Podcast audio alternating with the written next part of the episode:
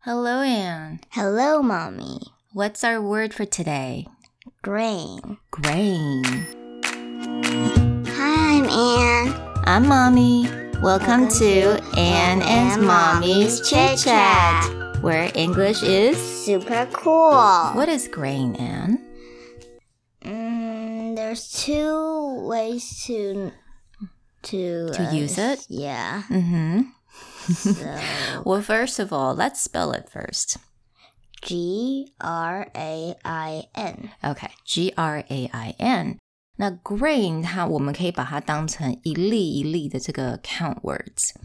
Grain of sand, grain of Rice. yeah, very nice grain of rice。我们的米是一粒一粒的，沙子也是一粒一粒的，对不对？所以当我们可以把它讲 a grain of something，如果它是这种这种状态，一粒一粒这样子的话，Another meaning is that grain, they're a collection of different kinds. For example, rice 是我们的米饭，对不对? Corn 是什么? What's corn? 玉米. Yeah, 玉米，然后剥下来一颗一颗的。Oats, do you know what oats is? 燕麦. Yeah, very nice. Wheat, That one I don't know. 麦.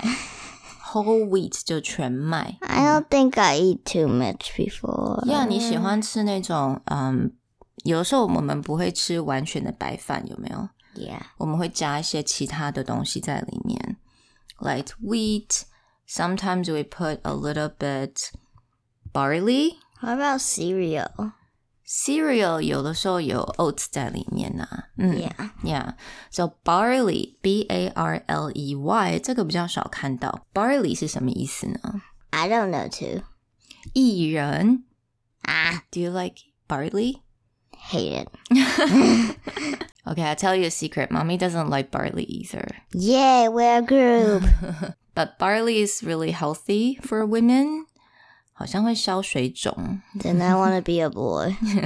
So barley, wheat, oats, corn, rice. 这些都是所谓的 grain. And we can eat them all. Yeah, we can eat them all, and a lot of them are pretty healthy. So I hope you guys like this word, grain. I'll talk to you guys next time. Bye. Bye.